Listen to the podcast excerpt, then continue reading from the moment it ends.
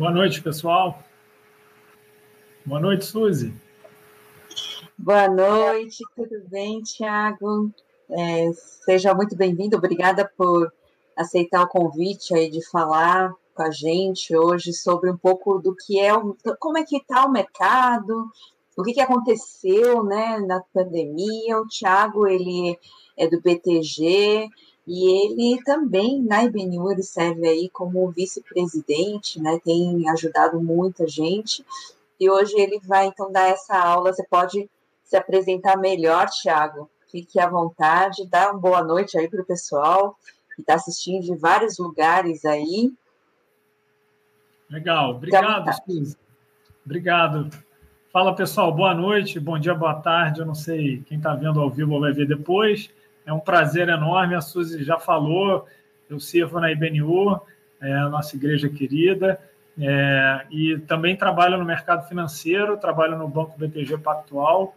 E é um prazer estar aqui hoje, é, compartilhar um pouquinho é, da minha experiência, de tudo aquilo que, que a gente viveu. Acho que vai ser interessante para a gente relembrar um pouco né, tudo que passou. Tem um monte de informação bacana aqui que vocês vão, vão, vão assistir daqui a pouquinho. E aí, no final, a gente vai fazer uma conexão um pouco com, com a nossa igreja, com a igreja, não a nossa IBNU, mas a igreja como um todo, né, a Igreja de Jesus, e também um pouco sobre a missão, né, que eu acho que também é, é interessante a gente falar um pouco da, de missão nesse momento tão, tão desafiador. Né? Então é isso, eu vou começar a apresentar a Suzy, se não aparecer aí, qualquer coisa você me dá a dica, tá bom? Eu vou compartilhar aqui uma apresentação, gente. Bom, vamos lá então, turma. A ideia hoje é a gente falar um pouco de missão no mundo pós-pandemia. Né? A gente vai olhar um pouco para o futuro e, e a gente vai compartilhar aqui com vocês uma, alguns slides aqui bem interessantes.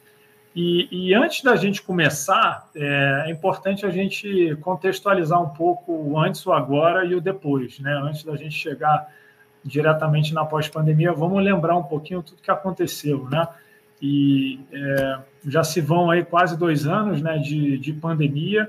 É importante lembrar que a pré-pandemia foi aquele estágio ali no final de 2019, né?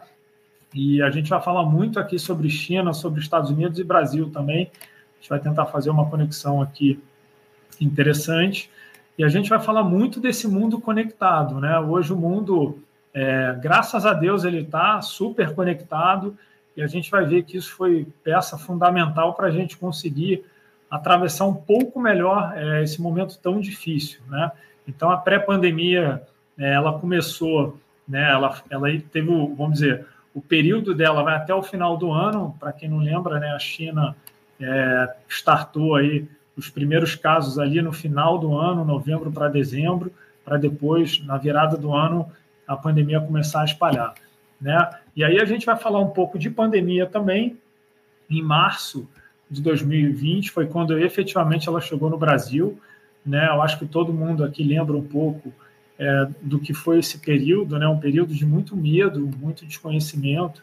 Né? As notícias vinham surgindo uma atrás da outra e, e a gente não tinha ainda né, nenhuma expectativa ou perspectiva de vacina. É, protocolos, então, cada hora surgia um, então não existia também, a gente estava tentando construir alguma forma de, de atravessar isso. E aí veio aquele momento de choque, né, de, de isolamento, de lockdown, que foi um período muito difícil, né, independente né, de quem quer que seja, é, todo mundo trancado dentro de casa, então realmente foi um período bastante difícil, eu acho que todo mundo lembra é, efetivamente o dia que precisou ir para casa, é, e por lá ficou por um tempo. Né? Tem gente que voltou ao trabalho, tem gente que está até hoje é, de home office, e com as igrejas também não foi diferente. Eu lembro exatamente o dia que, junto com o Saião, a gente e a liderança da IBNU, a gente teve que tomar a decisão de ir para o online. A gente vai falar um pouco sobre isso também. É, a transpandemia é um pouco do período que a gente vive hoje. Eu vou explicar um pouco é, o que, que é esse termo, é, como que a gente se adaptou para viver nesse cenário aí que a gente ainda continua. Me parece que a gente está mais perto do final do que do início, naturalmente. E aí veio toda a história do novo normal, como, como seria, né? e como vem sendo esse novo normal.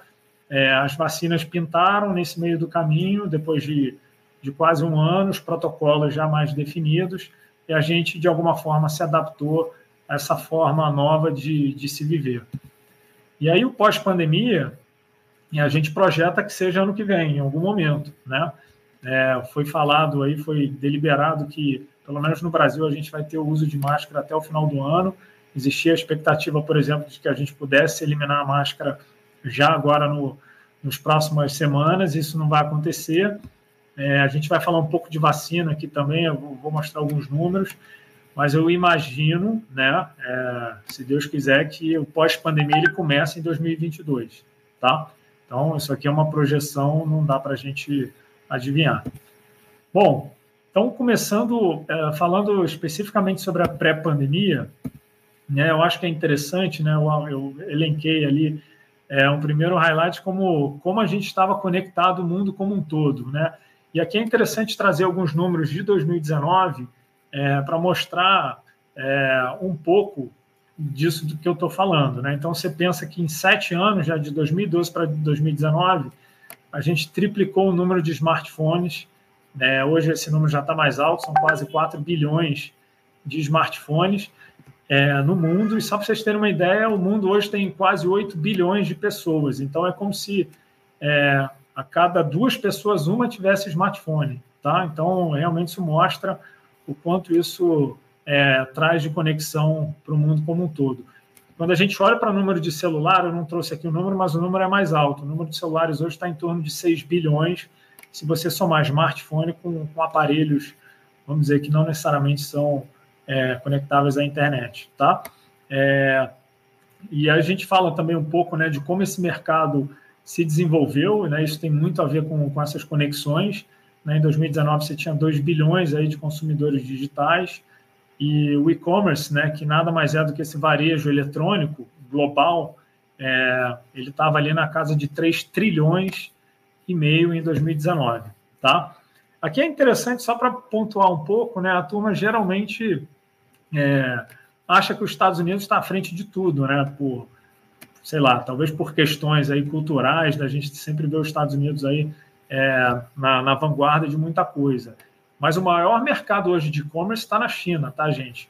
É, e esses dados aqui de 2017, existem dados até já um pouco mais atuais, mas como eu estou tentando contextualizar um pouco antes de 2019, eles mostravam aí que, que é, o mercado chinês ele já representava aí 40% da receita do, do varejo eletrônico do mundo inteiro, e os Estados Unidos vinha um pouco atrás, e para vocês terem uma noção, a China é, tem um tamanho quase duas vezes maior do que é, os Estados Unidos nesse, nesse mercado. Tá?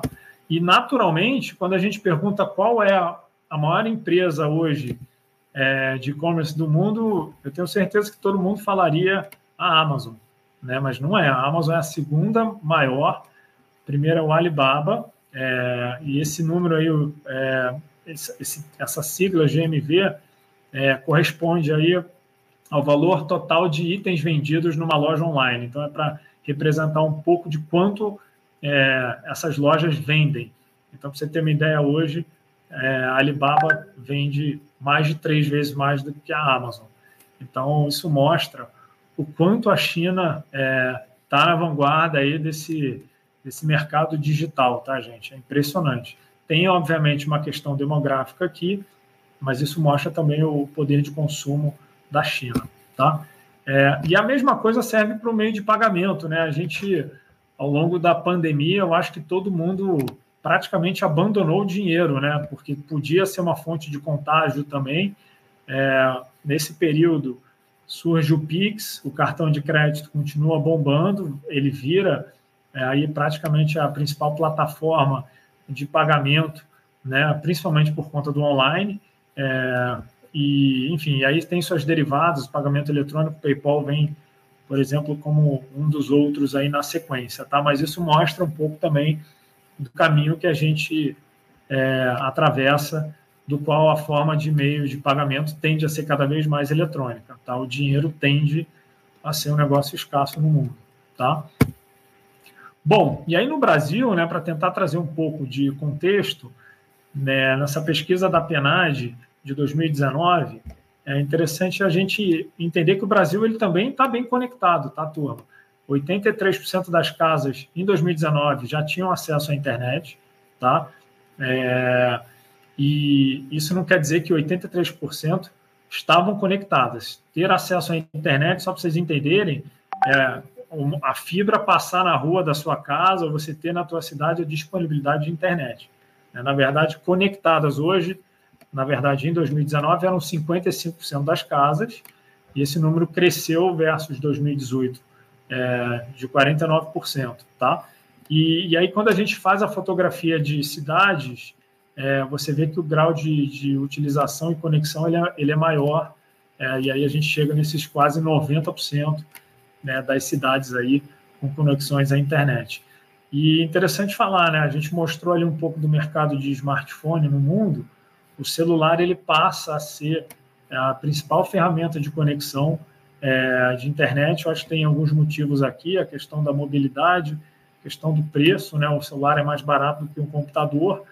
É, e o mundo foi virando cada vez mais online na palma da sua mão. Então, é, aonde existe internet conectada, 99% das vezes essa casa tem pelo menos um celular conectado, tá? E 45% das vezes tem um computador conectado, tá? Então são números interessantes para mostrar que o Brasil também tinha o seu grau de conexão ali no período pré-pandemia, tá?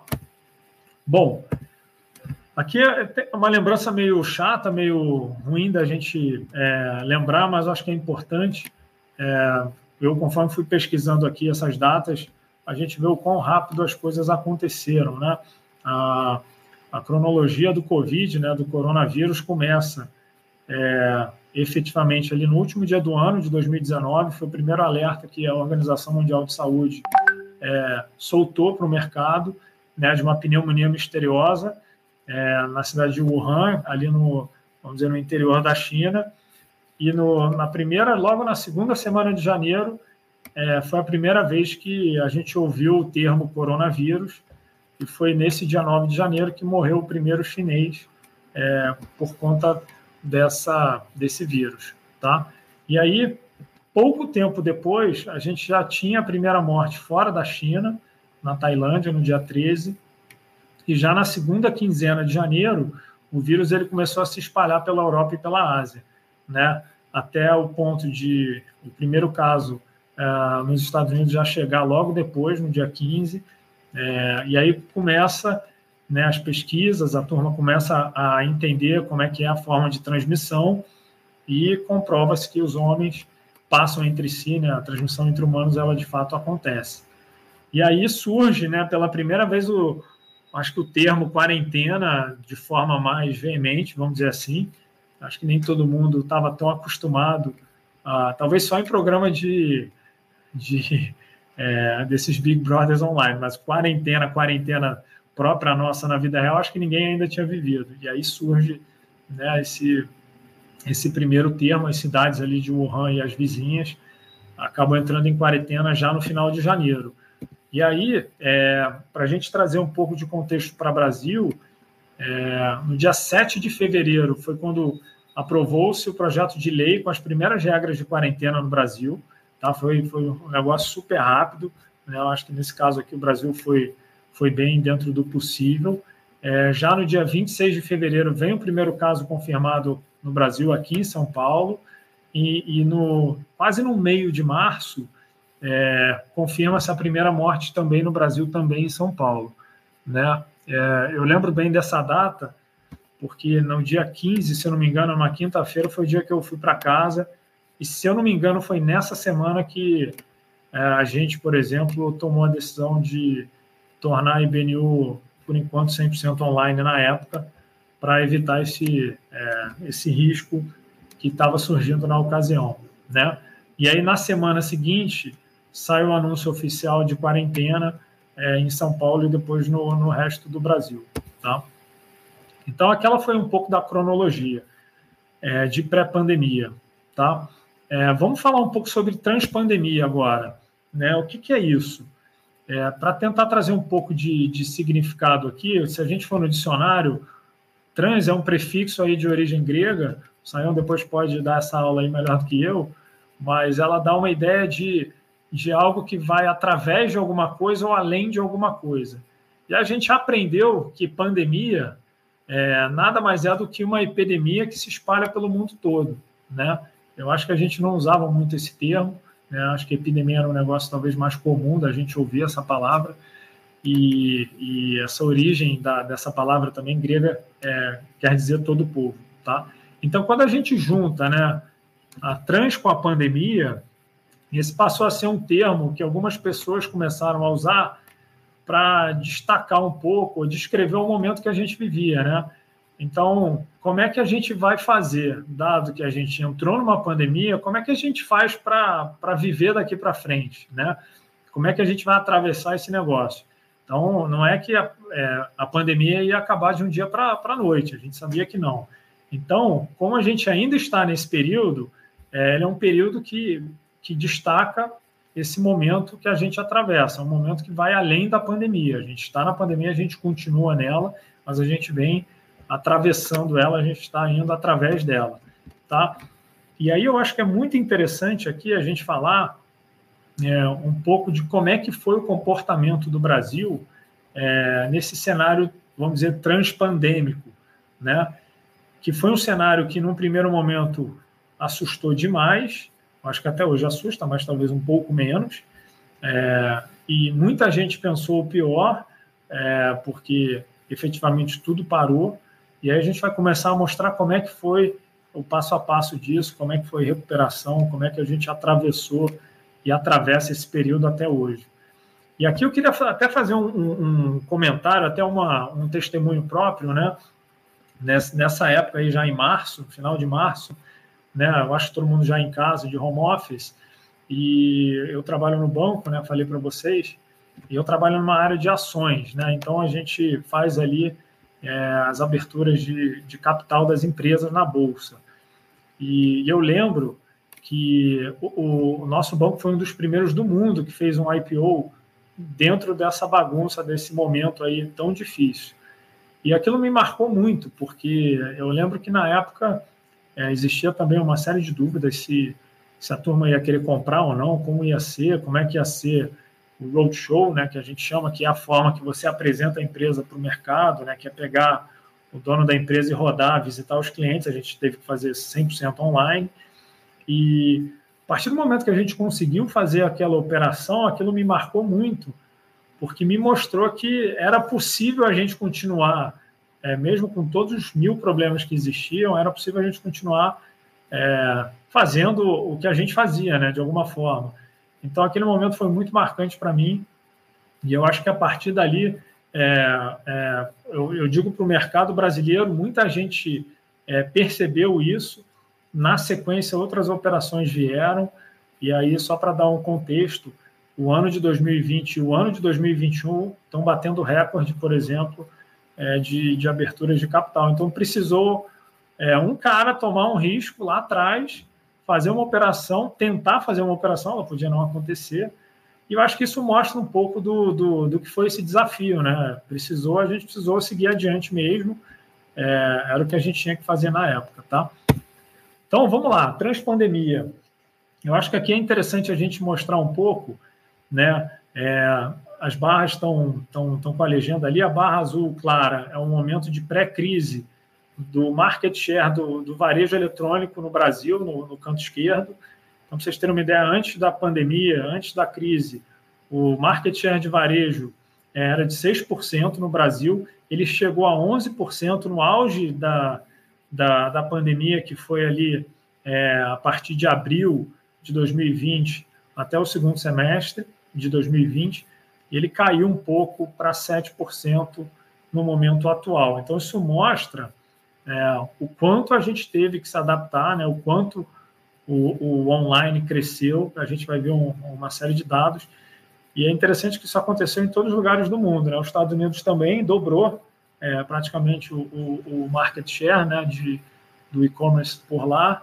Você pega aqui também a Europa, né, o, Reino Unido cresceu bastante, a, a França dobrou. Enfim, então é interessante a gente ver aqui como é que foi essa evolução. Tá? É, esse, esse gráfico aqui também é interessante, porque mostra um pouco é, do índice de confiança do consumidor aqui no Brasil. Tá? É, e se vocês olharem, né, a gente larga no gráfico do canto esquerdo, em agosto de 19 ele vinha estável ali perto de 90 pontos, e aí março ele já cai um pouco, é o início da pandemia, né, vocês lembram ali da cronologia, por isso que eu quis destacar, Abril foi o, o, vamos dizer, o low, que a gente chama o pior momento, o momento mais baixo aqui da, da série recente. Né? Você vê o índice de confiança do consumidor aqui no Brasil vai para o chão, vai para 58 pontos. E aí, devagarinho, ele foi recuperando. Né? No final do ano de 2020, ele volta para níveis ali, talvez um pouquinho antes da pandemia. Ele chega a cair de novo para 68, né? vocês lembram das ondas vem a segunda, vem a terceira onda, vem a história da variante Delta, que a gente vai falar depois. E agora, agosto de 21, que é até onde vai a série, a gente parece estar tá chegando numa normalização de novo. A gente ainda não voltou ao nível, vamos dizer ali, de final de ano de 2019, que eram os 90 pontos ou 80 altos, mas a gente vai chegar lá, se Deus quiser. Tá? Eu acho que a gente talvez tenha atravessado os piores momentos. Tem muitos estudos que falam que as pandemias geralmente atravessam quatro ondas. Eu acho que a gente já passou das quatro, né? Talvez a gente esteja vivendo a última aí é, de alguma forma, tá? Então eu acredito que 2022 a gente vai estar falando em algum momento de pós-pandemia, tá? Bom, aqui mais um, um, um dado para mostrar como que a gente está atravessando esse momento atual de pandemia, né? É, o índice de confiança do varejo, é, que é uma medição aqui é, vamos dizer, de todas as lojas do comércio no Brasil, em agosto de 2020 ele vinha de um patamar baixo, né, ele chega a se recuperar, a atingir um, um, número acima de 100 pontos, ele volta a cair com, com as ondas que vieram na sequência no início desse ano, ali em maio, e agora ele já está no maior nível desse último ano. Então isso mostra um pouco do que eu falei, da gente estar tá buscando aí uma normalização. E a mesma coisa, a intenção de consumo das famílias é, tem se recuperado. Né, esse, essas duas tabelas elas costumam caminhar parecidas. Né? Você vê o formato da, da evolução do gráfico, eles são bem parecidos. Tá? Bom, e aqui também é uma outra forma da gente ver que as coisas estão melhorando de acordo com, com a cabeça é, é, do brasileiro, vamos dizer assim. O índice de incerteza nada mais é do que você calcular né, é, propensão à compra, propensão a consumo, a qualquer tomada de decisão. Esse era um número muito alto lá em abril de 2020, né, no, vamos dizer, no auge da pandemia, é, e ele vem caindo bastante, já está quase na metade, no melhor momento aí dessa série de praticamente um ano e meio para cá. Então, também uma forma da gente enxergar que as coisas estão aos poucos normalizando, tá?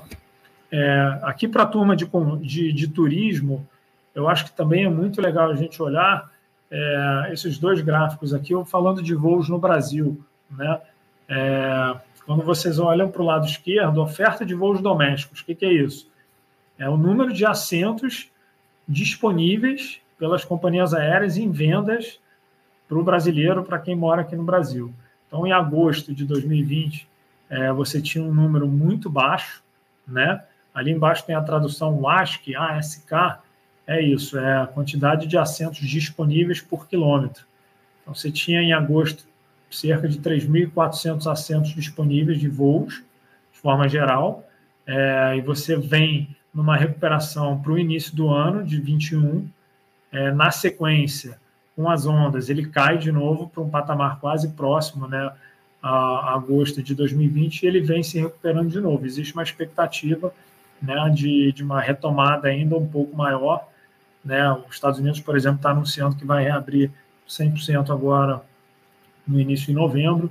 E, enfim, eu acho que com todos os protocolos, férias, é, tudo que vem pela frente e vacinas, eu acho que a turma tende a, a, a viajar e buscar. E você, quando você olha para a demanda do lado direito, a gente vê um pouco isso. Né? Ah, a gente tem é, uma evolução parecida também.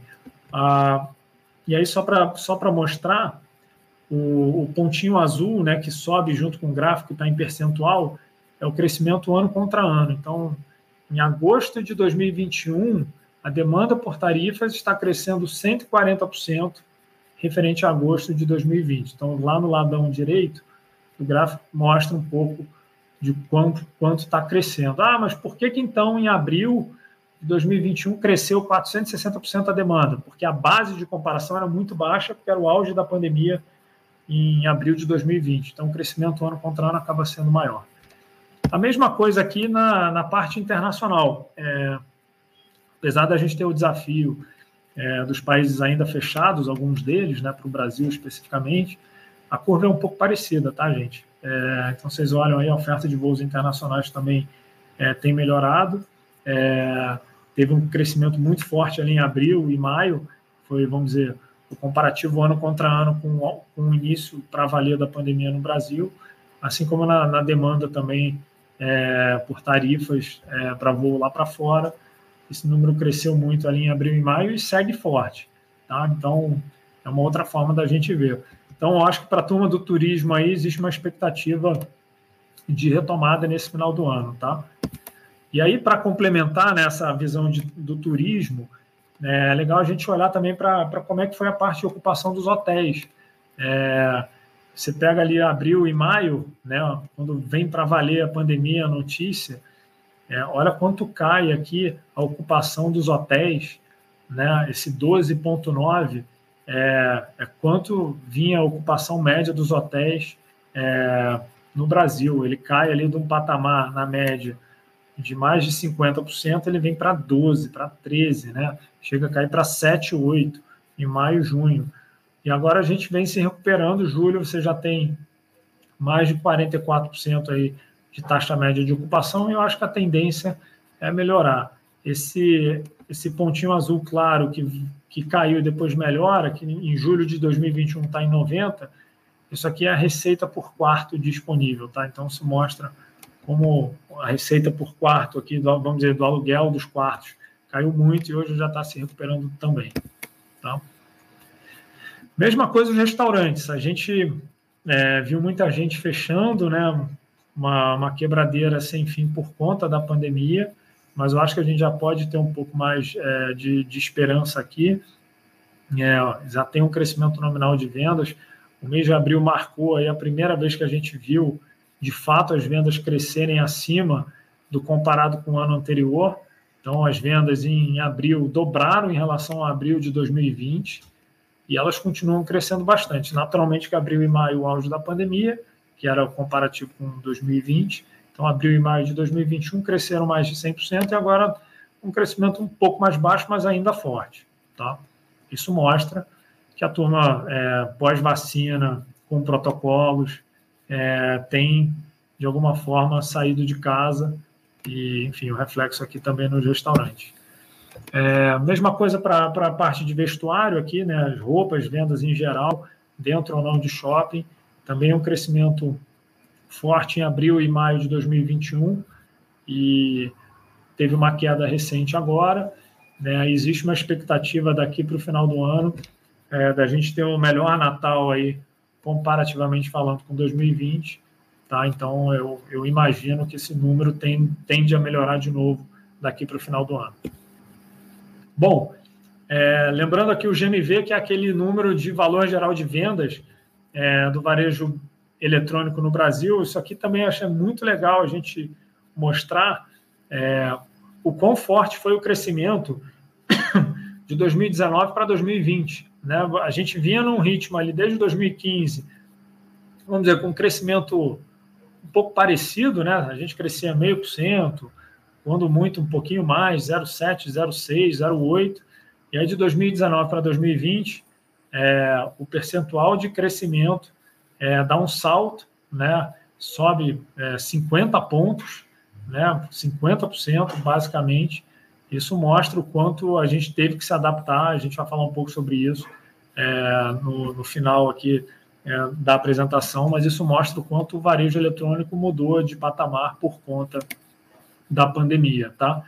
É, então, acho que é interessante a gente ver. E aí, é, a gente também vai falar um pouco sobre isso.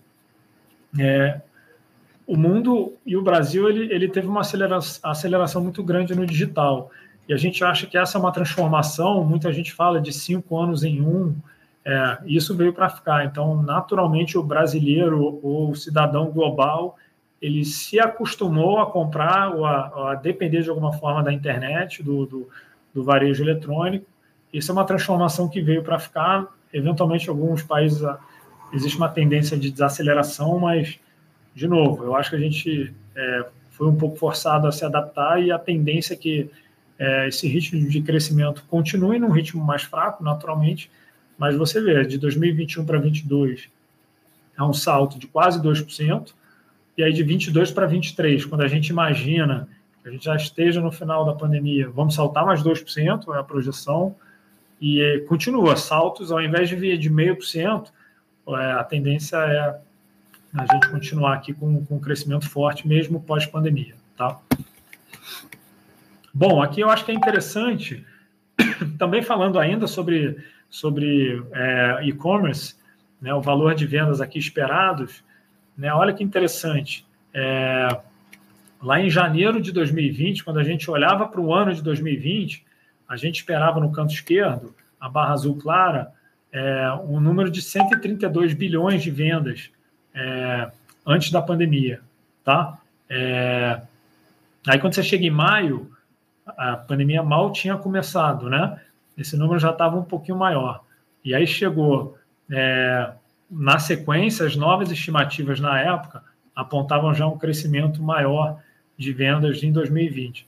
Mesma coisa em 2021, teve uma, uma um ajuste um pouco para baixo é, das novas estimativas, mas isso mostra um pouco do, do que a gente falou no gráfico anterior, né?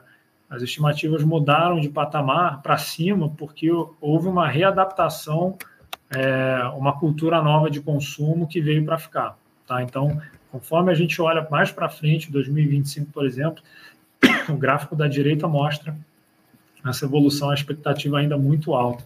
Então, o e-commerce, gente, quem ainda não aprendeu a usar, é, vai acabar aprendendo naturalmente. Tá? Eu acho que os números aqui comprovam isso. É, Aqui interessante também, eu vou beber uma água aqui. A gente falar um pouco das empresas. Eu vou traduzir aqui um pouco é, desse, desse market share do e-commerce no Brasil. A barra de baixo azul escura é, é o Mercado Livre, a MELI. Esse é o código da bolsa, tá? Esse papel é listado lá fora. Então, olha quanto cresceu o market share do Mercado Livre pré-pandemia e de 2021 em diante. Né? Olha a mesma coisa para o submarino, a B2W, que é a barra de cima. Né? Ele vinha com market share grande, ele perdeu um pouco, 19, e ele volta a crescer. Né? É, submarino barra lojas americanas, né? americanas.com. Magazine Luiza, olha o salto que dá a Magazine Luiza. Isso tudo no online, tá, gente? Então, de 19 para 20, olha a transformação que sofreu é, é, a Magazine Luiza. A Via Varejo, que é a Casas Bahia, também teve que se readaptar. Então, quando a gente olha esse gráfico, o que a gente quer dizer? As grandes empresas, os grandes conglomerados, são os maiores vencedores dessa crise, porque eles ganharam muito share né, ao longo dos anos. Se vocês olharem o gráfico, a parte cinza da, da tabela, é o resto do mercado, tirando essas quatro empresas. Olha como essa curva foi se achatando a partir de 19, 2020. Olha 2021. Se você somar as quatro empresas de baixo, Mercado Livre, Loja Americana, Magazine Luiza e, e Via Varejo, que é a Casas Bahia, você é quase 85% do mercado online hoje no Brasil. Então, houve uma transformação, houve consequências. Né? Isso tem uma série de justificativas que, se a gente for gastar tempo aqui, a gente não, não termina hoje, mas tem a ver um pouco por poderio financeiro das empresas, falta de adaptação é, das, das empresas menores, a dificuldade de, de você transformar o seu negócio para online, nem todo mundo estava preparado para isso, principalmente o pequeno e médio, pequena e média empresa.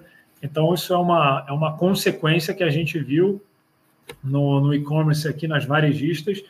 Isso aqui serve para vários setores, tá? A gente está falando aqui especificamente de, de varejo eletrônico, mas tem alguns outros casos bem parecidos, tá? Bom, aqui só para também falar um pouquinho ainda sobre transpandemia, é interessante a gente mostrar aqui é, a China, por exemplo, é, olha como é que estava a penetração dela é, de e-commerce. A primeira linha ali, o, o terceiro, terceira coluna, 35% do e-commerce é, representava, é, o, o e-commerce representava dentro do varejo.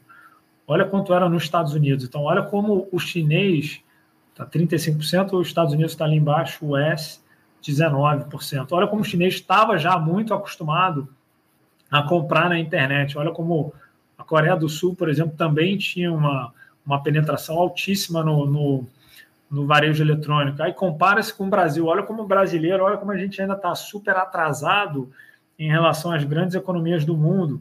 A gente se compara talvez só com a Itália, que tem 8% também. É, então, isso quer dizer que, é, por mais que todos aqueles números que, que a gente mostrou apontem um crescimento muito forte, o grau de transformação que o varejo eletrônico, o grau de penetração que o e-commerce vai ter no varejo como um todo no Brasil, ele ainda é monstruoso, existe um potencial muito grande. E tudo leva a crer que as grandes empresas, como a gente viu antes, é, vão ganhar esse jogo e vão continuar crescendo talvez mais e abocanhando boa parte desse mercado, tá, gente? Então aqui é interessante mostrar isso. O quanto a gente ainda está para trás, o quanto a China está para frente e o quanto os Estados Unidos ainda está no meio do caminho. Ele, obviamente, é um mercado super grande, tende a, a, a crescer mais também. Bom, vamos lá. vamos falar um pouco de vacina, né? Aqui, turma, sem juízo de valor para quem tomou, quem não tomou, sem viés político. Sempre lembrando que a IBNU é, não tem ideologia política. Nosso partido é o Partido de Jesus Cristo, graças a Deus. E, mas é importante a gente falar de vacina porque ela transformou muita coisa, né? E, naturalmente a gente tem números aqui para comprovar isso. A rejeição foi super baixa, né? Esses dados estão talvez um pouquinho defasados, mas são dados aí aí provavelmente de um mês atrás ainda, tá? Então, é, 154 milhões de pessoas é, já tomaram pelo menos uma dose, tá? É, então, acho que esse é um número é, super relevante, lembrando que o Brasil tem hoje 213 milhões de pessoas, mais ou menos, então isso representa bastante. E, e a campanha de vacinação no Brasil tem sido um baita sucesso, apesar de todos os ruídos, é, eu acho que o brasileiro em si ele comprou melhor a ideia da vacina do que, por exemplo, os Estados Unidos, onde a gente vê até alguns surtos, né? Picos aí de casos novos tem muito a ver com o fato é, de nem todo mundo, por exemplo, lá fora está querendo tomar vacina. Né? Então, os aumentos de casos que a gente vê recentes, ou até mesmo de morte, geralmente é em quem não tomou a vacina. Tá? É, então, é interessante, né? os números aqui de baixo mostram, por exemplo, em setembro, 70% dos jovens no Brasil é, já tinham tomado pelo menos uma dose, enquanto que nos Estados Unidos estava perto de 60. Então, isso mostra um pouco do que a gente falou. Tá? É, em algum momento, né, ao longo desse ano, a gente teve essa notícia dessa variante Delta, é, que assustou, naturalmente, quando a gente olha para aqueles gráficos, foi aquele momento que a gente vinha de uma recuperação e ele cai de novo, é, mas eu acho que esse momento dessa variante também já, já praticamente passou né? E a gente tem visto é, o número de novas infecções aí é, diminuindo bastante, né? E, e, e, eu acho que os dados aqui que a gente que a gente vai mostrar comprovam um pouco disso, tá? Então, é, talvez o Reino Unido ainda tenha um pouco de preocupação, porque tem, tem um pouco menos de vacina, né? A gente viu no, no, no slide anterior, mas eu acho que variante Delta também é uma etapa que, graças a Deus, a gente parece estar passando, tá? Essa tabela é muito legal, gente. Vocês vão entender um pouco, talvez, ou se tranquilizar um pouco mais com relação ao momento que a gente vive hoje. Essa é uma tabelinha da, do SUS que mostra o percentual é, de pessoas por idade, né? Então, a coluna da esquerda é, é, é o, vamos dizer, a idade né, de cada um das pesquisas. Então, o primeiro gráficozinho é quem tem mais de 80 anos. Se você olhar a barra azul, é, é, é, quem já tomou ou uma dose única ou as duas doses. Então, você vê que na barra azul, quem tem mais de 80 anos, quase todo mundo já tomou vacina. Né? A mesma coisa ali se você pegar acima de 70 anos, acima de 60 anos, você vê que o grau, o, o, tamanho, vamos dizer, o percentual da população que já tomou pelo menos uma dose é quase todo, né? Naturalmente, nem todo mundo é, vai querer tomar a vacina. E aí, conforme a gente desce um pouco também, procura a sua idade ali, você vai ver que é, quem não tomou a segunda dose, às vezes está tá na expectativa né, ou de falta de vacina, ou tem que cumprir o prazo para a segunda dose. Algum, alguns estados aí estão antecipando um pouquinho essa, essa campanha, mas eu acho que é interessante mostrar né, o quão, principalmente a, as idades de risco, a turma já está vacinada. Então, acho que isso traz um pouco de conforto, naturalmente, para a gente poder continuar atravessando esse momento de transpandemia. Tá? Bom, o que, que a gente conclui com esse monte de dado aí, Thiago, que você mandou? Pô, não aguento mais ver gráfico. Desculpa, gente. Quem achou que tinha voltado para a aula, vai acabar já os gráficos. Vamos falar agora, vamos para a resenha. Quais são as conclusões? Pô, tem uma muito óbvia, né? O mundo mudou. Legal, novo normal, nova realidade. É, o que a gente viu muito aqui, não preciso repetir, é que a pandemia ela acelerou muito o digital, o varejo, o, o e-commerce, como vocês quiserem é, falar, e, e a gente teve que se adaptar a isso. Quer queira, quer não, nossos pais, todo mundo, de alguma forma, é, precisou aprender ou a ter uma conta num banco digital, ou a fazer um pedido no delivery, né? É, ou fazer uma compra na farmácia online. Essa é uma nova realidade que veio e transformou a nossa vida. Tá? Uma segunda conclusão da transpandemia, é, que a gente também já falou, e aí vou mostrando um pouco dessa evolução de 2019, pré-pandemia para 2020, é o quanto o varejo eletrônico brasileiro cresceu né, em 2020, foram mais de 20 milhões de pessoas que pela primeira vez compraram um item na internet, qualquer que fosse ele. As vendas naturalmente subiram muito, né, de um ano para o outro, e as lojas virtuais também cresceram muito, né? Então teve muita gente que precisou criar o seu negócio online. Gente que nunca imaginou. A gente falou ali de cinco anos em um, foi um pouco isso. Quem estava prevendo montar um, uma parte do seu negócio online teve que, na hora, criar esse negócio porque senão não ia conseguir sobreviver. Então, realmente teve essa mudança grande no varejo.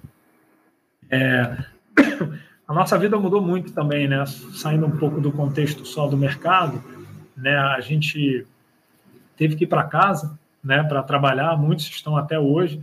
Eu acho que essa forma de, de você pensar o trabalho mudou bastante. Existia um preconceito grande é, com relação ao home office. Muita gente achava que era era coisa de malandro, estou brincando, óbvio que não é. E, e, e eu, eu arrisco a dizer que a produtividade das empresas aumentou muito nesse período, né? E então eu acho que consolidou-se a ideia do home office. Várias empresas, seja do mercado financeiro ou empresas tradicionais aí do, da economia real, vão adotar o home office. Muitas delas vão adotar o rodízio, né? Porque seja porque quer gastar um pouco menos com aluguel, seja porque as empresas é, voltaram a crescer muito, não tem mais espaço físico. Então, você pode criar um rodízio, é, as pessoas vão trabalhar duas, três vezes na semana e o resto trabalham de casa. A gente viu muito disso acontecendo. Então, é, a adaptação do modelo de trabalho foi o negócio, talvez, é, que mais a gente sentiu na pele no primeiro momento. Para quem trabalha, para quem estuda também, né? É, quem nunca assistiu uma aula aí com o cachorro do fundo berrando, o filho chorando, né? E, e foi uma adaptação difícil, porque a internet caía, as pessoas não tinham internet. Então, eu, eu lembro que a gente teve algumas mobilizações para ajudar a compra de, de, de computador. É, na IBM a gente teve alguns casos para que, que as pessoas pudessem continuar estudando. Então, o estudo também mudou. E existe já um grande questionamento de como é que vai ser essa educação do futuro, né? Se de fato a gente vai ter aulas tradicionais como a gente tem hoje, ou se a gente vai estudar em casa e vai chegar é, para a aula é, preparado, talvez de uma forma diferente, ou se a gente vai tirar dúvida só online. Enfim, é, tem uma série de discussões aí rolando também nesse caso. Mesma coisa para o dia a dia, né? Depois daquele momento que muita gente ficou em casa e as pessoas aos poucos foram voltando a trabalhar, as que precisavam sair de casa, o meio de transporte mudou muito, né? É, muita gente abandonou o carro, é, passou aí de bicicleta, é, muita gente é, com receio teve que abandonar o transporte público. teve gente que precisou ir no transporte público, né, ainda assim, mas eu acho que a forma também da gente se locomover mudou naturalmente é, por conta disso. E aí a gente viu os exemplos, turismo, lazer, né, gente? Quantas lives surgiram, quantos programas apareceram aí, né? E, e, e com as igrejas foi a mesma coisa, a gente vai falar um pouco sobre isso lá na frente.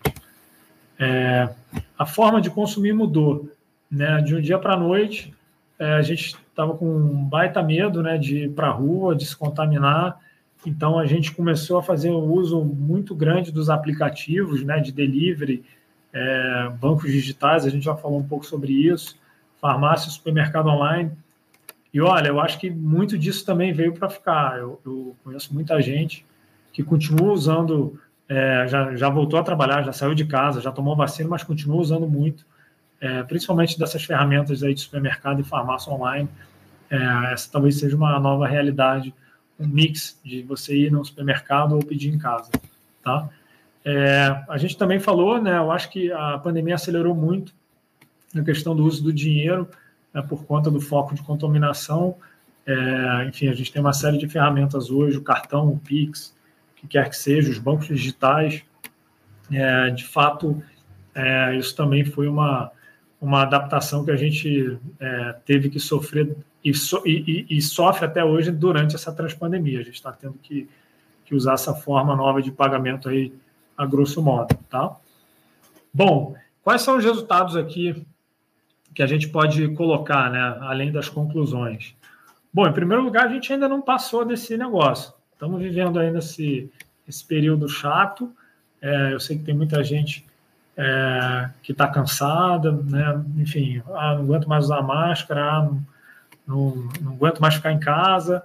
Mas, ó, turma, a gente chegou até aqui, vamos seguir forte, que já já, se Deus quiser, a gente passa sobre isso.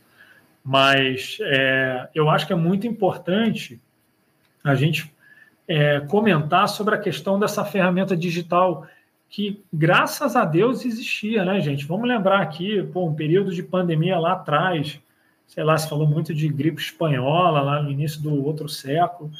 Cara, imagina como é que foi essa turma viver esse negócio, né? A gente, assim, dentro do, de todo o contexto, pô, graças a Deus a gente podia pedir um negócio online, é, né, para quem obviamente tinha condição, pô, a gente pôde atravessar de alguma forma é, esse momento tão difícil minimamente melhor. Então, é, eu acho que a ferramenta digital, é, qualquer que seja ela, é, se comprovou como algo muito útil nessa, nessa pandemia, né? Essa readaptação é, do modo de viver. Ninguém sabe como é que vai ser daqui para frente. É, eu acho que a gente vai pegar um pouquinho de cada coisa é, aqui, seja no, na forma de consumo, seja na forma de viajar, seja na forma de estudar, seja na forma de trabalhar. É, a gente falou sobre esse avanço que, que as empresas no mercado tiveram, né, esses cinco anos em um, na digitalização, e o desafio que a gente tem para o futuro é, é tentar adequar um pouco isso, né? O novo normal, que todo mundo se questiona, ele vai existir ou a gente, assim que acabar a pandemia, tirar a máscara, todo mundo tiver vacinado, a gente vai voltar a aglomerar como era antes? E não sei. É, eu acho, de novo, eu, eu tenho para mim que a gente vai ser um pouco dos dois, tá? Então a gente vai falar um pouco sobre isso no, no pós-pandemia. Bom, Ainda falando sobre transpandemia, né, somos hoje 8 bilhões de pessoas, sendo que metade delas tem um smartphone. Olha que interessante. Por que, que o digital não vai acabar? Quem acha que a gente vai voltar a fazer tudo presencial, é, vai todo mundo voltar para o supermercado, a fila de não sei o que, cara, turma, não vai. Olha só como é que a gente está aqui. A China, por exemplo, você tem 1,4 bilhões de pessoas morando na China para 1 bilhão de smartphones. Olha o Brasil, 213 para 110 milhões de smartphones. Turma, a gente vai continuar conectado, a gente vai continuar é, se comunicando, consumindo é, de forma online. Eu acho que é, isso está claro e, e, esses números tendem a crescer. Né? O número de smartphones, a projeção é que lá na frente esse número chegue a 6 bilhões de smartphones em 2025 e, e você vai ter praticamente um smartphone por pessoa no mundo, tá? Então é, é interessante a gente ver. Os Estados Unidos é quase um para um, né? A China também. Então eu acho que esse é um resultado que veio para ficar. Quais são os desafios aqui que a gente tem é, nessa pós-pandemia? Apesar da gente não saber quando a pandemia acaba, os desafios já estão aí. E aqui eu acho que vale a pena prestar atenção, porque isso aqui vai pegar muita gente de surpresa. A gente está falando muito sobre racionamento no Brasil, e graças a Deus começou a chover, mas existe hoje um risco muito grande é, de racionamento no mundo inteiro. Tá? Existe uma crise energética global acontecendo ah, nesse momento, tanto na China quanto na Europa. Tá? Tem motivos diferentes para isso. A China é uma, uma economia que demanda ah, muito da produção de energia dela vem do carvão, é, e você está tendo uma queda muito forte de produção de carvão, no momento que a demanda por energia está crescendo muito. Por que, que, a demanda por energia está crescendo, Tiago? Porque a pandemia está passando e a turma está voltando a consumir cada vez mais, ir para a rua, né? enfim, naturalmente restaurantes mais cheios, o cinema, o shopping. Então, a gente está tendo um fenômeno de oferta e demanda que descasou. De um lado, está todo mundo voltando, pro, vamos dizer, para a normalidade, de alguma forma, você não tem a matéria-prima suficiente é, para produzir energia, no caso da China, o carvão. Então, é, você está tendo, já teve alguns blackouts lá fora, é, na China, o inverno na China está chegando, e então isso é um, é um, perigo, né? Porque no inverno você consome mais energia por conta do frio. Então, a gente vive hoje na China um momento difícil, é, naturalmente as consequências disso vão ser aí uma inflação mais alta, o preço da energia vai subir e a gente pode dar essa aula aí outro dia. Na Europa, a mesma coisa, gente. É, a diferença é que na Europa o gás natural, vamos dizer, é uma das principais fontes é, de consumo de energia, né? E, e aqui o preço do gás também disparou, porque você está tendo essa volta, né, na retomada aí de alguma forma. Você olha, por exemplo, o preço do gás na Alemanha e na França subindo muito. É, e a, a, Europa ela tem uma matriz energética muito focada já é, na questão eólica, né? Na solar e na eólica, mas na eólica hoje. E você está tendo níveis de produção um pouco mais baixos, então está tendo também uma questão de oferta e de demanda. De um lado, uma oferta um pouco menor, uma demanda cada vez mais forte. A consequência disso é que você está é, tá tendo essa, essa crise de energia. O que, que acontece quando isso ocorre? O preço do petróleo sobe, vocês devem estar acompanhando, é, muito por conta disso. É, o preço do petróleo acaba sendo, vamos dizer, o porto seguro para a turma que, que opera os mercados, achando que o combustível, vamos dizer, fóssil, nesse caso, é, que, que é uma fonte, vamos dizer, uma matéria-prima escassa, ela tende a ficar cada vez mais escassa. E aí, quando a gente olha é, para o Brasil, aqui embaixo foi um pouco do que eu falei, né? São 6 bilhões de celulares hoje no mundo e a tendência é que a gente chegue aí em quase 8 bilhões em 5 anos, tá? Quando a gente olha para o Brasil, é, a gente também tem momentos difíceis pela frente. Eu vou começar falando do racionamento, que é um tema que a gente estava falando é, antes aqui, no caso de China e de Europa. É, a diferença do racionamento do Brasil para do mundo, do resto do mundo, é que aqui o problema não é de oferta e de demanda, o problema é, é falta de chuva mesmo, tá, gente? A gente chama de crise hídrica. Né? Então a gente vinha atravessando, vamos dizer, o pior momento de chuva nos últimos 90 anos. É, isso tem um pouco a ver também com mudança climática, mas a boa notícia é que é, recentemente choveu, a gente está começando a entrar no período, vamos dizer, molhado, né? Que essa essa chegada aí da primavera e do verão. E, pelo menos nas expectativas nossas aqui é, do banco, não existe, é, não vou cravar, mas o risco de racionamento, vamos dizer, é baixo. Tá? Talvez a gente tenha um outro blackout, mas as razões para isso têm a ver com o fato de voltar a chover bastante e o fato do ano que vem, e aí já indo para o primeiro ponto, é um ano que o Brasil vai crescer menos. Então, você vai ter menos demanda, vamos dizer assim, e aí o consumo de energia tende a ser um pouco menor. Então vai voltar a chover e vai ter um pouco menos de consumo de energia ano que vem. Mas esse é um desafio, né? Como é que a gente sai de um, de um país que vai crescer 5% esse ano para um país que cresce 1 a 2% ano que vem? E além disso, tem uma eleição vindo, né? Uma eleição que promete ser bem nervosa, polarizada. É, o Brasil, todo mundo sabe que precisa avançar nas reformas, sempre sem fazer juízo aqui de valor ideológico. Mas esses são os desafios que a gente tem, tá, gente? Então tem racionamento, que eu acho que a chance é baixa. Tem uma eleição que acaba sempre atrapalhando um pouco, né? O ano de eleição é sempre mais nervoso. O Brasil vai crescer menos e a gente está vivendo na pele essa inflação alta já agora e a tendência é que ela continue no ano que vem. E qual que é a consequência quando a inflação sobe? É, o Banco Central ele acaba tendo que usar a política monetária, né, aumentar os juros para controlar a inflação. Tá? Isso é um, uma aulinha de macroeconomia é, só para fazer um gancho aqui. Então, para controlar a inflação, os juros sobem. Os juros subindo, é, ele afeta aí toda a cadeia. Né? Você tira um pouco de, de dinheiro de circulação, o dinheiro vai para a poupança, porque o juro está mais alto, a turma poupa mais, e aí para-se de comprar e aí a inflação dá uma arrefecida, ela dá uma controlada. Então, é, esse é o desafio. A gente vai viver um mundo no Brasil de PIB baixo, risco de racionamento, eleição, inflação alta e os juros, a gente já viu, já começou a subir, tende a subir um pouco mais. Então, esses são os desafios que a gente tem, tá, turma? É, e quais são as respostas aqui que, que a gente traz né, para esse mundo já no pós-pandemia, no pós já projetando lá, se Deus quiser, o ano que vem? É, a gente falou aqui, né? 8 bilhões de habitantes, 4 bilhões de smartphones, podendo chegar a 6 ou 7, por se contar o número de celulares. É, não dá para a gente abandonar o meio digital, né? Tá óbvio isso. É, eu acho que o meio digital é, ele veio para preencher um pouco algumas é, lacunas é, que talvez a gente não conseguia preencher antes.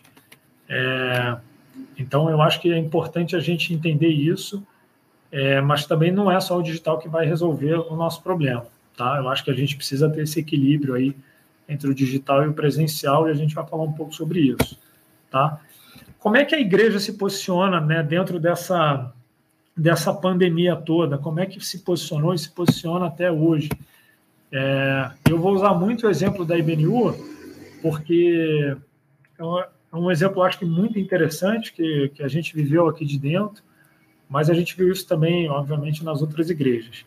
É, bom, do dia para a noite, em março de 2020, as celebrações no mundo inteiro viraram 100% online. Você imagina o que foi é, um barata voa, na expressão de carioca, essa adaptação. Graças a Deus, e aqui eu faço o merchan do meu pastor Saião, a gente tinha um pastor à frente do tempo que é, sempre defendeu o online e a igreja estava 100% pronta para virar a chave, vamos dizer assim.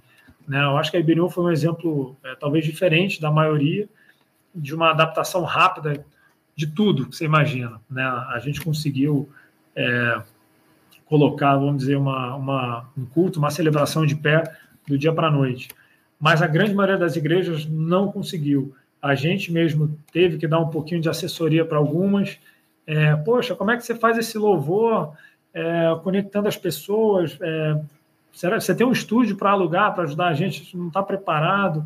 É, você usa algum programa, algum sistema, e aqui eu também bato palmas para a equipe aqui do, da IBNU, né, o pastor Jonatas, Suzy, Gilean, é, todo mundo aí que, que fez esse, esse negócio acontecer e faz até hoje, tá, turma? Então, é, existe esse desafio, eu acho que ele, esse desafio ele foi superado na, na sua grande maioria, mas no início é, foi duro. Bom, a mesma coisa aconteceu com a, com a membresia das igrejas e com a liturgia. Né? A gente lançou moda aí, fizemos alguns louvores aí que marcaram época, vamos dizer assim, né? A gente do mundo inteiro cantando uma mesma música, da Ásia, da Europa, da África, do Brasil, é, foi muito bacana. Eu lembro os primeiros vídeos viralizaram aí dos nossos louvores. Foi muito bacana. Para quem não assistiu, fazendo merchan aqui, vai depois lá no canal da IBNU, dá para assistir. Então, mudou muito. Você imagina cada pessoa de casa tendo que cantar a mesma música, tocar um instrumento no ritmo. De novo, barata voa, né? Graças a Deus, a nossa equipe aqui é, foi super bem. E esse foi um desafio que eu imagino que todas as igrejas tiveram que, que enfrentar. Tá? A membresia, gente, é muito legal falar sobre isso. Né? A gente. É, e era um preconceito um pouco, né? Fazendo um gancho aqui. Muita gente falava, pô, mas como é que o cara pode ser membro de uma igreja se ele nunca foi na igreja, se ele está do outro lado do mundo? Turma, com a pandemia acabou essa história, estava todo mundo dentro de casa. Então, só porque você está em São Paulo, você pode ser membro da IBNU e o cara que está no Japão não pode? Não. Então, a gente institucionalizou, né? a gente tem hoje membros espalhados pelo mundo inteiro. Temos na África, temos na Ásia, temos na Europa, temos nos Estados Unidos, temos na América do Sul. E esse é um negócio que veio para ficar. Eu acho que os preconceitos caíram por terra é, e a gente tem vários exemplos dentro de casa aqui para compartilhar. É, a liturgia também da, da, celebração muda um pouco, né? Pedido de oração, dízimos e ofertas, né? Tudo teve que também dar uma adaptada. Então a gente viveu muito isso. É, os, os pequenos grupos, células, geeks, cada igreja fala de um jeito, eles passaram a não ser tão pequenos assim, porque todo mundo ficou em casa e aí tinha pequeno grupo que vinha o filho pequeno, vinha o cachorro, e os pequenos grupos foram crescendo também, né? E o que foi legal, e a gente também tem um exemplo aqui, é, o Paul e a Fabi foram embora do Brasil, de São Paulo, no meio da pandemia e continuam no nosso pequeno grupo, é, estando em outro país, fora do, fora do Brasil. Então, os pequenos grupos, eles deixam de ser locais, eles viram globais agora, né? Isso é muito legal. Então, só porque a pessoa está do outro lado do mundo não quer dizer você não possa é, ter esse momento com ela de louvor, de adoração. É, e a mesma coisa com a igreja, né? É claro que o fuso horário atrapalha, claro que é, muita gente vai sempre preferir estar presencial, mas a igreja global ela tem um alcance maior e ela conecta todo mundo. Né? A gente aqui tem, de novo, membro no Japão, na Austrália, na Europa.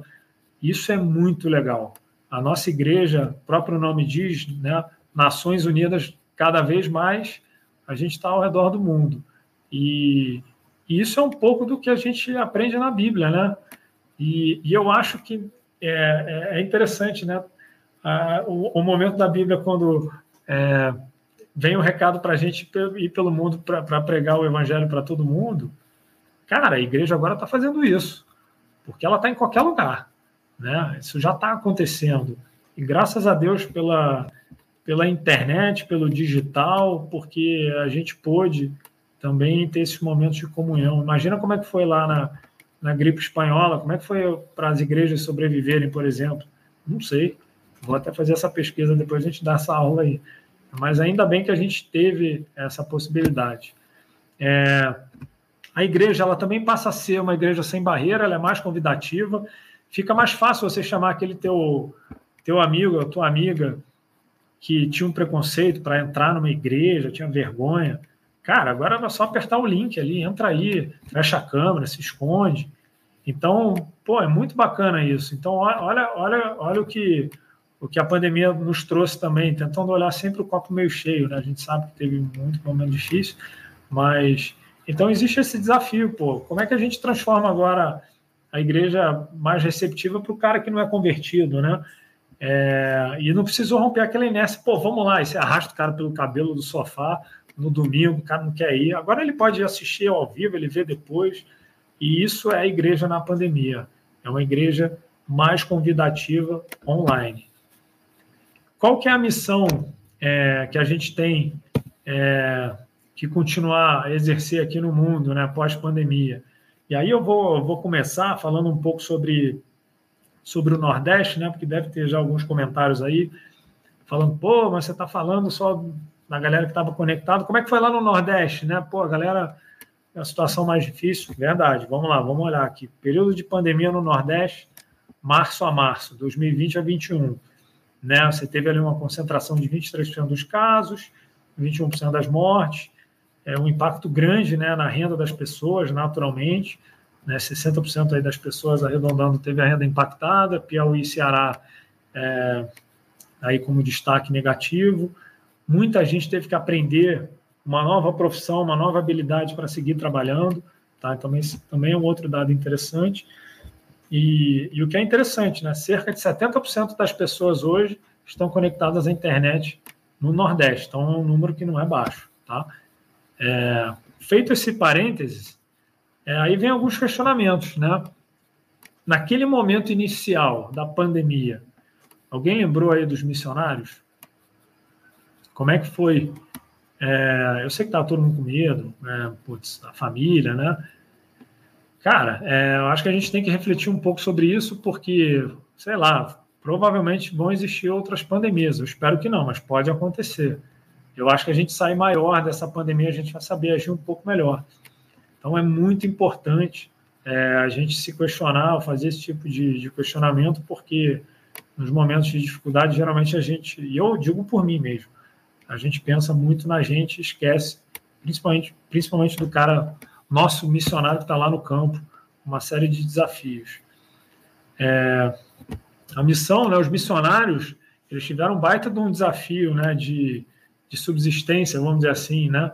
É, mas como é que a gente vence isso? É, eu acho que hoje a gente tem aí como estimular, né, é, de uma forma mais online aí, qualquer tipo de oferta que a gente queira fazer. O Pix veio para ajudar, o QR Code, né? Você não precisa mais ficar dando dinheiro é, é, físico para abastecer o funcionário, o, o, missionário, perdão. Então, esse desafio, é, ele existe, mas a gente sai dessa pandemia também sabendo que uma arrecadação, uma campanha digital, é, tendo um alcance cada vez maior, porque a igreja está maior, está mais conectada, crente não crente, isso tudo faz com que a gente consiga é, atravessar ou melhorar é, a missão no mundo pós-pandemia, tá? E aí a pergunta também que ficou, né? Quando chegou aquele momento que foi todo mundo para casa, né? A, a, obra parou, a missão parou. Ó, gente, eu, eu falo pela nossa, não parou não. A gente continuou apoiando. Naturalmente a gente teve que deixar de ter um local físico, mas a nossa prioridade é, sempre foi os missionários e, e, e eu acho que as igrejas no mundo todo também, sua grande maioria também acabaram focando nisso. Mas de novo, é, por a gente estar mais conectado, a gente tem mais alcance, a gente consegue mais ajuda. Então, eu acho que o pós-pandemia a gente sai também com, com essa visão, tá? É, um grande tema aqui que também dá para fazer uma aula bacana, aí, de repente a Suzy me ajuda aí, que, que toca aí a parte de missões é, junto com o time, é, foi essa questão do desafio psicológico dos missionários. Você imagina, gente, você que não é missionário, é, do dia para a noite você está lá, não sei, no interior de algum lugar, longe da família ou com a sua família, que às vezes é até pior, é, não sabendo o que está acontecendo direito, muitas vezes não tem internet, você fica pensando, caramba, como é que vai ser agora o meu recurso, vai chegar, não vai? É, então, houve sim muitos casos aqui de dificuldade psicológica, principalmente, e, e eu acho que a gente hoje consegue através do online, é, trazer o missionário para dentro da igreja, né? Antigamente a gente, né, bom, o missionário vai tá indo agora para a missão dele lá fora. Aí o cara ia lá na igreja, lá na frente, é, o pastor dava um, uma mensagem bacana e ele ia embora e a gente, putz, vai ver esse cara só daqui um ano, sei lá quando. Turma, agora o missionário ele continua dentro da igreja. Né? Então, ele pode estar dentro do nosso pequeno grupo. Olha que legal. Quando você pensou que o, aquele teu amigo virou missionário, ele vai continuar estando no teu pequeno grupo? Pô, agora ele pode continuar. Né? É, ele pode assistir o culto, ele vai se sentir cada vez mais parte da igreja, porque ele vai, mesmo estando num país longe, ele consegue acessar, se não for online, é, ao vivo, ele acessa depois, ele, ele vai ouvir o pastor dele, ele vai rever os amigos no louvor, é, ele vai ter uma palavra de oração que ele vai se identificar. Então, isso é uma transformação que, para o missionário, eu acho que também não tem preço. Eu acho que o missionário ele está cada vez mais próximo nesse pós-pandemia, né? Porque o missionário ele vai embora, mas ele continua dentro da igreja, né? Ele não está mais sozinho. Ele, ele nunca teve, né, gente? Pelo amor de Deus. Mas ele não está mais distante, vamos dizer assim, né? É, e eu acho que a gente tem que lembrar disso. E se você um dia quer ser missionário, olha que legal, agora você pode ir, você continua na igreja, você continua no pequeno grupo, é só ter uma conexão boa aí que, que as coisas acontecem. Bom, é, para concluir, eu acho que é isso, turma. Eu tentei explorar bastante essa questão do online, do digital, é, para mostrar que tanto a igreja quanto a missão, num pós-pandemia, tentando projetar daqui para frente, ela não vai ser nenhuma coisa nem outra. Ela não vai ser só online, ela não vai ser só presencial. Eu acho que a gente vai ter que se adaptar. É, a gente vai ter os dois caminhos, e graças a Deus por isso, porque cada caminho tem seus desafios, mas tem suas qualidades.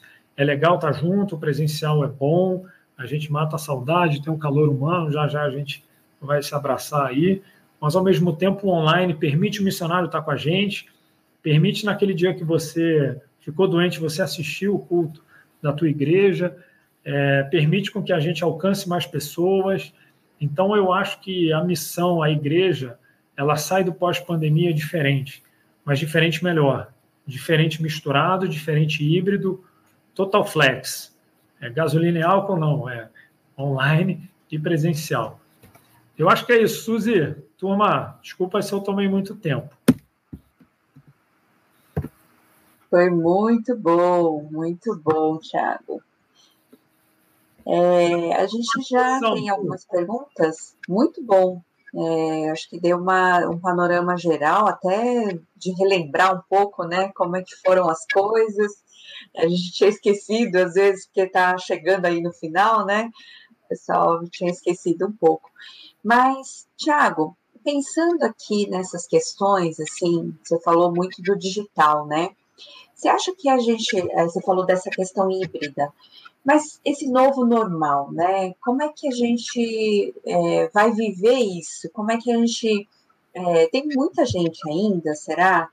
Que tem essa rejeição do digital, ou elas vão ter que ceder a esse novo normal, né? Nessa essa era digital? Olha, rejeição sempre vai ter, né? Mas eu acho que a, a adaptação ela, ela acontece. É claro que num primeiro momento, quando passar a pandemia, vai todo mundo correr para debaixo da asa do, do pastor, né? Ah, pastor de saudade, né? Culto, vai ser legal para caramba. Mas, gente, a gente não vai abandonar. Eu tenho certeza que não. Talvez os cultos do domingo voltem a ser todos presenciais. Mas ao longo da semana, talvez você vai ter ali três cultos. Você pode ser culto todo dia online. E no domingo a galera se encontra. Olha que legal. Né? As escolas bíblicas, é, é os, os, cultos dos jovens. É, vai ser, eu acho, os pequenos grupos eles vão ser híbridos também. O cara não tem mais desculpa. Putz, ah, eu tá trânsito. Então tá, vai para casa, conecta de lá, vai ter o cara do teu lado e vai ter o computador aqui ligado com as outras pessoas. Eu acho que isso é muito legal. E eu acho que, que as pessoas vão, vão acostumar com esse tipo de coisa. Então, eu acredito muito nesse híbrido. E eu acho que, que isso está acontecendo já, por exemplo, no, meio, no nosso meio de trabalho, né? aquilo que eu falei um pouco de você ter um revezamento de pessoas indo para o escritório, é um pouco isso. Ele vai, eu dois, três. Uma coisa né? interessante, né, Tiago? Eu acho que não tem volta, né? Não tem. Uma não vez tem. que você já aconteceu, é, você abriu essa porta, não tem muito como voltar. Você é, falou aí dos nossos membros online, né? A gente não tem como mais fechar e virar tudo presencial, né? Porque Imagina tem... você, você virar para o membro lá, do, lá de fora falar, então, amigo, Acabou. fechamos, ó, voltou, fica aí, beijo, tchau. Ou missionário que finalmente tem a igreja dele junto para confortar ele nos momentos de dificuldade. Ó, tchau. Então, assim, vou dar um exemplo bom, Suzy. Uh, a IBNU está com, estou colando aqui, ó, 64.500 inscritos no canal, graças a Deus. No canal da IBNU no YouTube. Quem não não está inscrito, aperta o sininho aí, fazendo merchan. Cara, a nossa, a nossa comunidade tem, tem menos de mil membros mas tem 65 mil pessoas quase inscritas. E a gente cresceu. Eu vou contar uma, uma, um segredo. 64 mil inscritos e o que acessam são mais de 100 mil, porque tem muita gente que não é inscrito que acompanha a gente o tempo todo, né? E esse é um ponto legal, que, que aquela história de ir pelo mundo e pregar o evangelho para toda criatura. cara, é isso, né? Olha aí, o digital ele veio. Você gosta ou não, ele está cumprindo o propósito dele, né? Inclusive, tem uma pergunta aqui, né? Você acha, é a sua opinião, Tiago, podemos dizer que Mateus 24, 14 poderá se cumprir na forma digital? Este evangelho do reino será pregado em todo o mundo, em testemunho a todas as nações, e então vir ao fim? Olha, essa pergunta é sempre difícil, porque depois o Saio puxa o meu. mas eu me inspirei nesse versículo. O Paulo, a minha resposta tem é, uma parte da minha apresentação vai muito nesse tópico é, que a gente está. Eu não sei se a gente, o último cara vai ser digital, vamos dizer assim, né? A última criatura, mas um pedaço deu uma acelerada graças ao digital. Eu acho. Com certeza, com certeza. Eu acho que não, não tem como tirar hoje essa parte mesmo, né? É. Tanto é, Tiago, você está assim, bem à frente a, a isso. Na época você estava até mais que você estava ligado à tesouraria. É, a gente levou lá para o sertão, né? Ajudou a levar, é, junto com o Marcelo, Erhalt da, da Cisco, você, a galera e o Jonatas, ajudaram a levar a internet, né? Sim. lá para o sertão, porque eles, no início da pandemia, eles estavam com muita dificuldade é, de fazer as aulas, né, e outras coisas lá. Então, é, colocaram postes mesmo, antenas, é, levar... Aquele, aquele slide do Nordeste mostra isso, né? Que as pessoas acham, pô, mas o Nordeste ninguém está conectado. Gente, está sim, está começando. Então, claro, tem muito desafio, falta água, falta tudo, mas se Deus quiser devagarinho, as coisas vão acontecendo também, né? E a gente está aqui para tentar ajudar, né? Muito legal. Agora, a Simone pergunta, né? Teve aquele grande caso, né? A questão, como é, hoje é o mundo global que a gente vive, né? E aquele caso da crise do Evergrande, né? É, as implicações isso no mercado exportador, até no Brasil hoje tem essa dificuldade que chega ao mundo inteiro, né? Sim. É, vamos lá, vamos falar rapidinho. A Evergrande é uma empresa chinesa do, do meio do, do setor imobiliário que está atravessando um problema de solvência e como a, a, ela é uma das maiores, se não a maior da China, né? E vocês viram os, os números da China, né? Você imagina o tamanho do mercado imobiliário. E ela está, obviamente, conectada com, com o sistema financeiro. Então, tem toda uma, uma, uma dúvida se o fato dela ir para um, um momento difícil, uma recuperação judicial, quebrar, etc., se isso vai impactar o mundo numa crise, como foi aquela crise nos Estados Unidos do subprime é, do passado aí mais recente. A gente acha que não. É, eu acho que não. É, obviamente é um, é um, é um, é caso importante para se questionar, para se monitorar, na verdade, mas é, eu acho que o governo chinês ele tem é, controlado bem dentro do possível a situação, a ponto de evitar uma, vamos dizer, uma quebradeira. É, então, assim, teve já algum impacto no mercado, sim. Uma boa parte do, do, dessa queda do mercado aqui no Brasil e lá fora teve a ver nesse início dessa crise, mas eu acho que é uma proporção diferente, tá, Suzy? Não, não ficaria. Claro, tem que sempre monitorar. Ainda não, a gente ainda não atravessou esse, esse fim da crise da Evergrande, ela já deixou de pagar, vamos dizer, defotou uma parte da dívida dela, mas aparentemente está controlado, tá? Agora você falou muito dessa questão digital, eh, Tiago, e a Mari pergunta: será que podemos dizer que houve um isolamento digital dentro das famílias? Considerando que cada membro, membro por exemplo, cada um está com seu smartphone, né? É, e às vezes eles estão juntos, mas não necessariamente juntos em comunhão, né? Ou isso não só entre a família, mas assim, às vezes entre amigos, né? Os, os jovens, adolescentes hoje, né? Você vê muita gente lá com seu. Como é que acontece? O que, que você acha? Qual que é a tua opinião sobre isso? Vamos lá. Falando primeiro sobre a pandemia, eu acho que a turma se reunia para assistir o culto junto, online. Né? Eu, a gente aqui em casa fez muito isso. Né? Todo mundo na sala, ligava lá no saião e, enfim. É, mas com certeza existe hoje, acho que esse é um desafio, né? O isolamento digital é, é, talvez seja um lado negativo, vamos dizer, desse mundo online, principalmente o jovem, né? Você tem sempre que tentar, de alguma forma, monitorar o, que está sendo assistido, né? Cada vez mais difícil aquelas classificações etárias, né? Um mundo meio maluco, também não vou entrar aqui no caso, mas é, existe sim, é um desafio. É, e eu acho que cabe a nós é, tentar trabalhar e mostrar o lado bom do, do online, do digital, e estimular, é, vamos dizer, o jovem, principalmente, a viver os dois mundos e não viver só o mundo eletrônico, né? E, e, então eu acho que é isso. Mas no momento de pandemia, eu acho que a turma se abraçou e assistiu junto. Eu acho que teve isso. Quem não estava. Na verdade, tiveram que aprender, né? Tiveram é, que aprender. Reaprender a, reorganizar, na verdade, reaprender e reorganizar é, a forma de lidar. Aquele jovem que ficava trancado no quarto no celular, ele não, não devia aguentar mais, porque ele não saía de casa. Então ele, putz, tem que ir lá na sala ver meu pai. Vamos lá, mãe, liga aí a igreja. Tô brincando. Verdade. É isso, né? Verdade. É, mas e, e, em relação a. O Jackson pergunta aqui: qual o papel da igreja, na, na sua opinião, né? Qual o, seu, o papel da igreja em relação a essa polarização e fake news? Porque eu, parece que também com o aumento aí dessa questão digital, da facilidade de, né, de você acessar as informações, tem também muita polarização, tem muito fake news, né?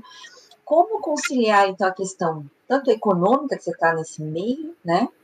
É, saúde pública e tudo isso, com os valores do reino, né? Sem você, que nem você falou, sem se envolver partidariamente, né? Tá, vamos lá. Minha opinião, tá? É... Bom, em primeiro lugar, a gente tem o livre-arbítrio para tomar qualquer decisão. Então, pessoa que toma ou não a vacina, por exemplo, que é um. A vacina foi muito polarizada, né? Então, vamos usar a vacina como exemplo. O cara que toma ou não a vacina é uma decisão própria dele é, e tudo bem. Agora, eu, eu, eu, eu, eu acho o seguinte: o cara que não toma vacina, por exemplo, ele não toma remédio de gripe, porque em algum momento criou o seu remédio de gripe, né?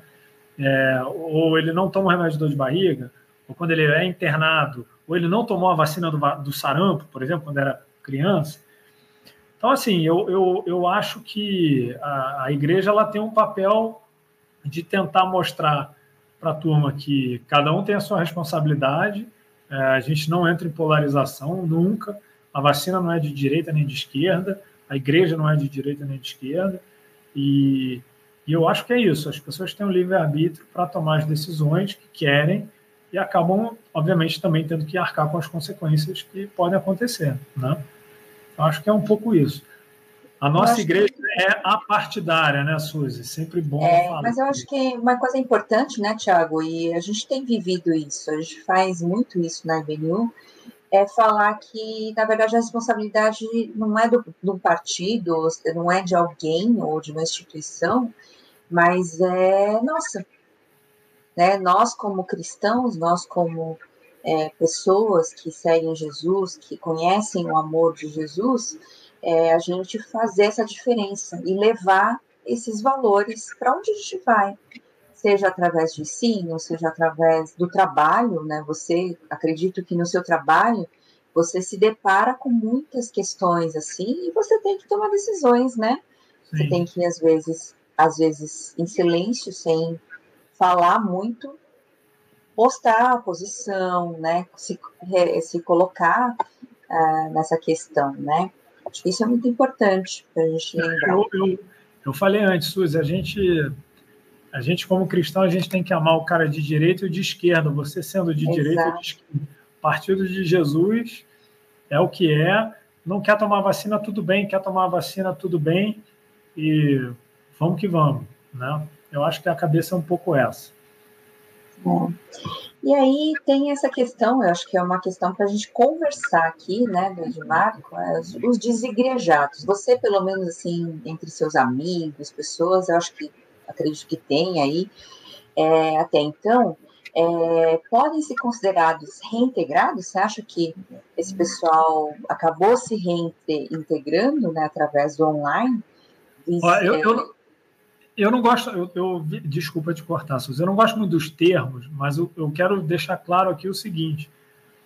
E aí o Saião depois ele, ele complementa numa outra aula.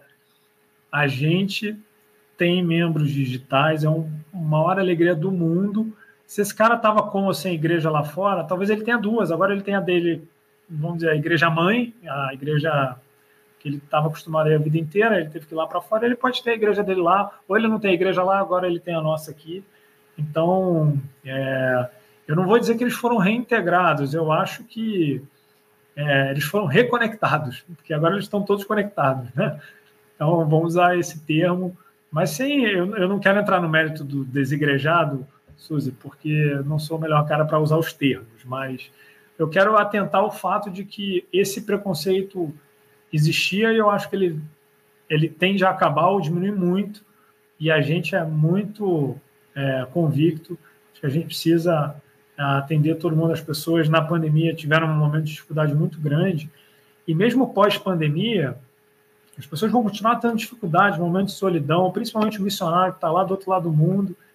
Cara, olha que legal, agora ele tem a igreja dele na palma da mão, para sempre. Ele pode rever o culto que ele gostou, aquela aula, acabou. Então, assim, eu acho que é isso que a gente tem que focar, né? Não no, vamos dizer, no termo específico. Você falou muito bem, Tiago, e inclusive você falou uma, sobre uma questão, né, do pessoal, a questão psicológica dos missionários, realmente, não só psicológica, mas em várias questões, né, porque como a economia ficou muito difícil, você sabe que ficou muito complicado para alguns continuarem sustentando né, os missionários, ainda mais em dólar ou em euro às vezes, ou dependendo da, né, da moeda, e estava realmente muito complicado, né? Então, muita gente teve aí uma baixa na, na, no sustento, ou crises mesmo. Por exemplo, teve um lugar ali é, que teve, assim, praticamente uma guerra, né? É, teve lugar que teve enchente, teve lugar que uma perda enorme por desastres naturais, né? Então, realmente, a gente teve um, um apoio muito grande.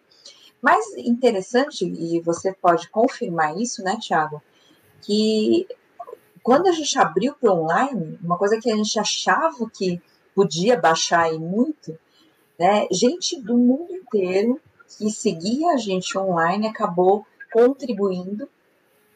E aí, às vezes, entrava uma contribuição muito além do que a gente podia imaginar, que a gente conseguiu ajudar muito missionário ou pessoas assim com uma dificuldade maior, né? Confirma, né, Tiago? Confirma, graças a Deus, né? E ó, é. isso é legal, né? Pô, precisou acontecer talvez essa pandemia que é uma desgraça natural aqui do mundo, mas para a gente rever um monte de coisa, e, e, principalmente até aqueles que tinham medo ou receio de ajudar por internet, pagar meio de pagamento, um pouco do que a gente explorou, as pessoas tiveram que se adaptar por bem ou por mal, né? E isso foi suficiente para que a gente pudesse ajudar mais pessoas ao redor do mundo, os nossos missionários. E eu acho que foi muito legal, Suzy, nessa pandemia, eu acho que o senso de solidariedade mudou. Exatamente. Melhor, né? E eu, assim, eu espero, essa é uma discussão boa também, que ele continue depois que passar tudo, sabe? Eu lembro que no início, você imagina o cara que era autônomo, que tinha que sair de casa para trabalhar. Pô, esse cara do dia para a noite quebrou, né? Uhum. Cara, eu conheço, não, não vou dizer do meu caso aqui, a gente tentou ajudar todo mundo que dava, mas várias pessoas que se juntaram, não só para ajudar os missionários, mas pessoas do meio. Então foi muito bacana viver esse lado, vamos dizer, da pandemia é, eu acho que despertou um pouco esse senso de solidariedade. O brasileiro tem um pouco menos, né? E talvez culturalmente falando, você vai nos Estados Unidos, por exemplo, é mais comum a gente ver aqueles bilionários deixando a fortuna, né, um pedaço dela. Então, eu, eu, eu espero que a gente possa sair dessa pandemia com um senso melhor de solidariedade, seja para a igreja, seja para o pobre, sem denominação, sem. Eu acho para mudar o coração. Eu acho que a gente podia refletir sobre isso aí, talvez no outro estudo. Eu acho que é bem legal. É uma coisa que você falou, a sensibilização das pessoas aumentou muito, né?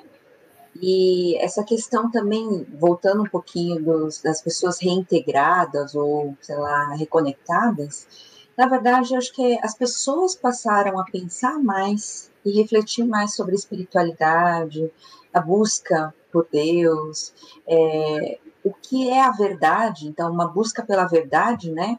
E muita gente procurou a gente, né, para perguntar, para é, compartilhar sobre essas questões. Então, eu acho que isso aumenta a conexão, né? A busca por Deus. E aí eu acredito que aconteceu muito isso, né? Aconteceu muito. É interessante porque todo mundo que dizia que não tinha tempo, né, Suzy? Do dia para noite teve que ficar um ano em casa, seis meses. Verdade. Então, o cara ele foi meio que obrigado. Chegou uma hora que ele não aguentava mais ver televisão, ler livro. Então, acho que ele teve, teve aquele papo cabeça com Deus em algum momento, pensando, putz, Deus, e aí, o que, que vai acontecer, né? Uhum. E, então, acho que deu tempo da turma refletir bastante. E ainda dá tempo para quem não refletiu para né, buscar aí um caminho bacana colado com Deus. Aí a gente é cheio de dica aí para dar, né, Suzy? Cheio de coisa é no canal aí. Assiste lá. É, faz, faz toda a diferença, né, Tiago? E aí eu queria que você deixasse agora, a gente está finalizando né, a nossa aula, e eu agradeço muito, realmente, foi, foi um panorama muito legal e muitos desafios que a gente tem, né, Tiago? O é, que, que você pode deixar de uma palavra final aí para a galera, né, pensando nessa questão é, do pós-pandemia, que ainda não, não chegou, a gente ainda está no finalzinho, né, aí, mas é, pensando nessa questão pós-pandemia. Bom, Suzy, primeiro queria agradecer, é um prazer enorme estar aqui. Obrigado pela paciência aí dos números, turma. E a mensagem que eu queria deixar é uma mensagem, primeiro, de esperança. Eu acho que Deus está no controle de tudo. É, tenho certeza que, que Ele vai conduzir a gente para o final desse, desse processo de pandemia. Tomara que seja ano que vem. É, e eu queria destacar alguns pontos. Né? Eu acho que o primeiro é que a gente possa sair dessa pandemia olhando de uma forma diferente para a pessoa que está do nosso lado. Eu acho que esse senso de solidariedade é muito bacana, talvez da gente desenvolver mais ele. Eu acho que a gente tem é, que aproveitar esse momento para buscar mais a Deus. É, eu acho que é um momento que a gente ainda está num, num, desafio grande de volta não volta. É, Deus tem muita coisa para mostrar para a gente, então é um momento que a gente pode se aproximar dele é, eu acho que ele está chamando a gente de alguma forma. E, e, eu acho que é isso. Eu acho que a gente tem esperança de que dias melhores vão vir sim. E eu fico muito animado, Suzy. Eu, eu você me conhece, eu olho sempre para frente. É, o copo meio cheio sempre. Então eu acho que a igreja vai crescer mais. Eu acho que a gente vai poder ajudar mais gente. Eu acho que mais gente vai chegar né, para aprender, para se converter, para buscar ajudar o próximo. E a gente está aqui para tentar ser um grãozinho de mostarda, sabe? A gente gosta dessa, desse termo. Se a gente puder impactar 0,01%, já valeu. Então a gente a gente está aqui, a gente é uma comunidade bacana, a gente legal, multicultural, global, né, Suzy? E quem não conhece a EBNU, que está é, super convidado. Quem não conhece a Deus, pô, cola na gente, a gente ajuda. E é isso. Estou muito feliz de estar aqui, tá, Suzy? E um prazer enorme. E quero deixar essa mensagem de, de esperança e de amor ao próximo, que no final, Suzy, falar de Deus é falar de amor, né? Então, fica esse recado final aí. É isso aí. É, os números mostraram aí um negócio positivo, né? Mas mais que números, nosso Deus traz essa questão da esperança. Ele não perdeu o controle nunca, né? Então, Deus abençoe. E amanhã a gente está aí 10 horas da manhã com a celebração online, tem mais aula, né? É, na semana que vem, né, dessa, dessa disciplina, que é a missão, vamos continuar falando aí desse mundo pós-pandemia. Então acompanhem, compartilhem, né, é, se inscrevam e Deus abençoe muito a cada um de vocês, né? Deus abençoe. Muito obrigada, Tiago. Valeu, Suzy. Valeu, turma. Deus abençoe. Boa noite. Tchau.